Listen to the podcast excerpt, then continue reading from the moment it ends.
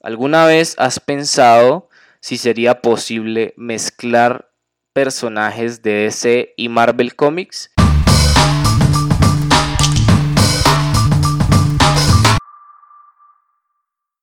Hoy vamos a hablar un poco de Marvel y de DC Comics.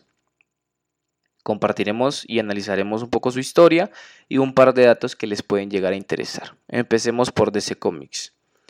DC Comics fue la primera de las dos en llegar al mundo en los años 30 del siglo pasado, aunque en un inicio era conocida como National Allied Publications. Sin embargo, después sería conocida como Detective Comics Inc.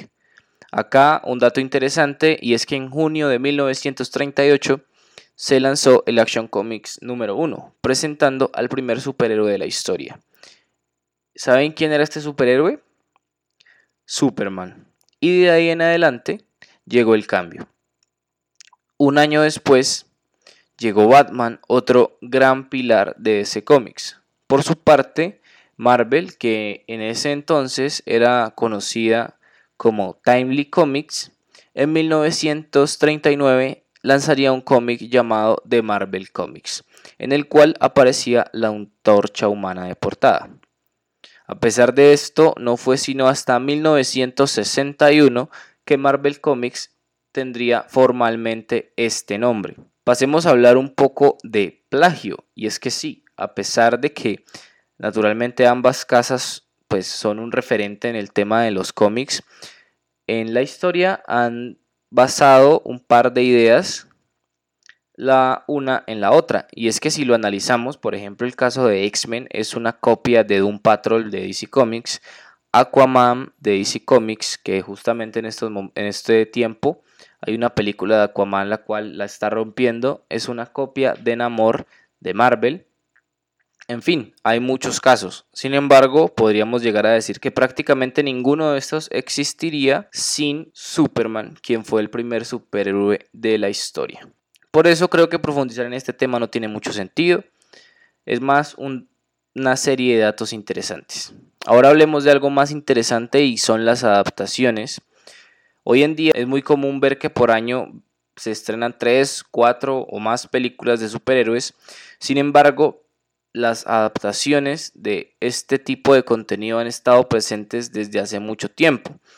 Podríamos decir que en este aspecto DC fue pionero y que prácticamente desde el inicio de personajes como Batman ya existían adaptaciones animadas, así como también adaptaciones de carne y hueso o adaptaciones live action, como lo quieran llamar. Inclusive en ese entonces existían varios programas radiales contando las aventuras de estos superhéroes. Sin embargo, en los años 60 existió una serie que marcó una época. Hablamos de Batman, protagonizada por Adam West, que en paz descanse. Este señor ciertamente impulsó a Batman y a los cómics en gran medida a que tuvieran una fama tremenda por aquel entonces. Marvel en estos tiempos iniciaba con adaptaciones animadas, sin embargo siempre fue DC quien llevó la delantera. Ahora, si adelantamos un poco el tiempo y nos vamos al año 1979, podemos resaltar que en este punto DC Comics lanzó la cinta de Superman, sin duda alguna una película que marcó tendencia, sobre todo por el hecho de ver a un hombre volar y salvar a miles de personas, era impactante ese hecho por aquel entonces. Marvel tratando de dar batalla sacó varias series animadas y también series live action, como por ejemplo una que muchos de ustedes pueden llegar a recordar y es, o sus padres pueden llegar a recordar, y es El Increíble Hulk, estelarizada por el fisiculturista Lou Ferrigno. A pesar de lo vieja que es la serie, acá es un dato curioso de mi vida personal. Cuando era niño yo no tenía cable o televisión de cable, y en algunos canales públicos la transmitían constantemente, entonces me declaro fan de esta serie. Sin embargo, a pesar del paso del tiempo, DC se mantenía a la cabeza. En 1989, DC Comics hizo otro gran lanzamiento y fue la cinta de Batman, una película que para muchos cambió el concepto general de los cómics, ¿Por qué? Porque en ese entonces el pensamiento general, y podría decir yo que hoy en día también sucede lo mismo al menos con los cómics, es que los cómics son para niños. Sin embargo, después de la película de 1989, este tipo de películas y también este tipo de contenido empezó a traer un público más adulto. Posteriormente, DC lanzó un par de ganchos más, renovando las series animadas de Batman, Superman y la Liga de la Justicia, pero acá Marvel sí supo esquivar este par de ganchos ya que las series animadas de Marvel por aquel entonces, como lo son Iron Man, Spider-Man, Los Cuatro Fantásticos y X-Men, también eran consideradas como unas series de gran calidad. Por los años 90, DC tuvo algunos problemas con sus películas, principalmente por la despreciada Batman y Robin, que ciertamente es considerada como una de las peores películas de la historia. Tristemente, Marvel no pudo aprovechar este bajón de DC Comics, ya que en los años 90, Marvel atravesaba la peor crisis financiera de su historia y estaba prácticamente en bancarrota. Fue en este momento en el que decidieron ceder los derechos cinematográficos de algunos de sus personajes más populares, como lo son Spider-Man, los X-Men y los Cuatro Fantásticos.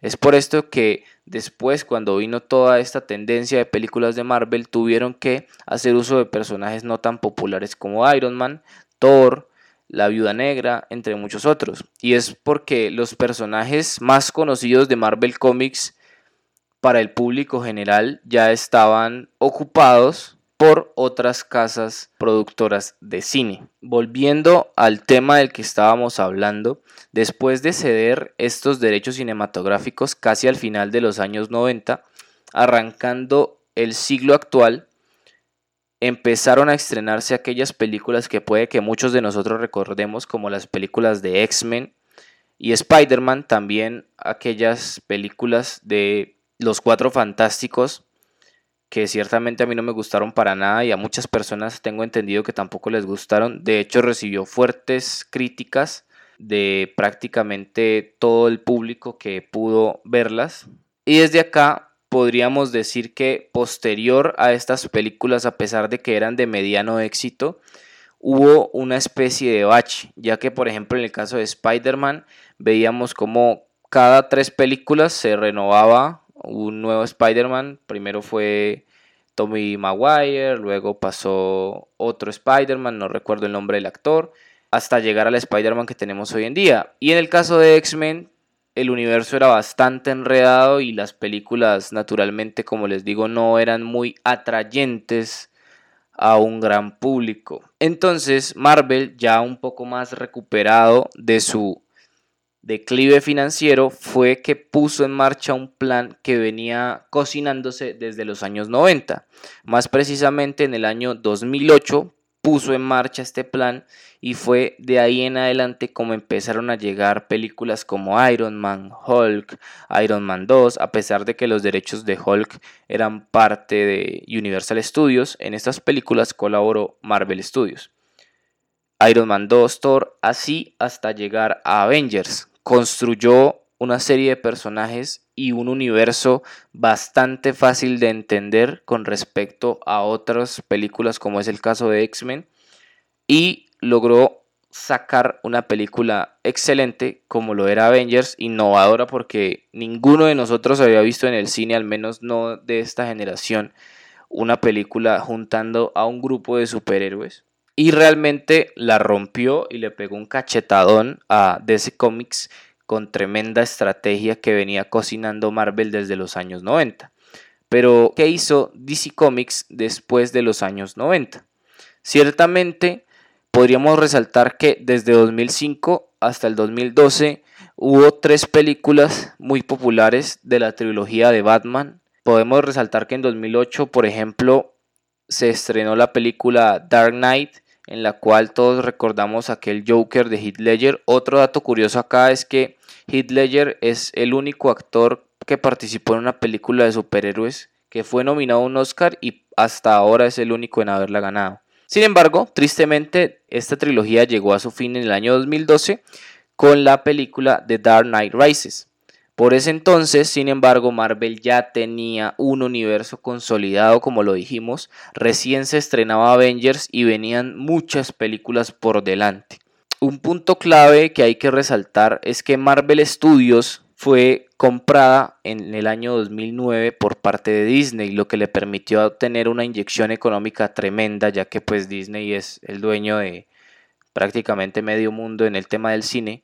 Y es por eso también a lo que se debe el gran resurgimiento de Marvel y cómo logró después de años y años de tratar de arrebatarle la corona a ese cómics, por fin se la pudo arrebatar en el tema de las películas y el, gracias a este gran impulso que tuvieron las películas, también sus cómics empezaron a tener un incremento notable en las ventas comparado con el eterno reinado que parecía tener DC Comics pasemos a hablar un poco del tema de los videojuegos. Desde mi punto de vista, yo podría llegar a decir que están muy parejos. Los dos tienen títulos muy buenos, como por ejemplo Marvel vs. Capcom. Eh, en el caso de DC Comics, Batman Arkham Asylum. El año pasado se estrenó un videojuego de Spider-Man para PS4 que la rompió.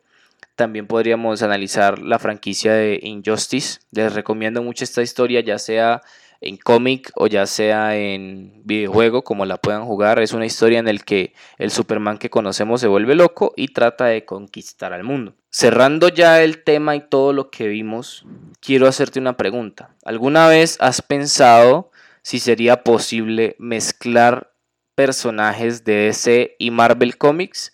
Para nosotros esto hoy en día resulta casi imposible imaginarse que hagan un mix entre los universos. Sin embargo, en los años 90 esto ya sucedió. Y este suceso fue conocido como Amalgam Comics.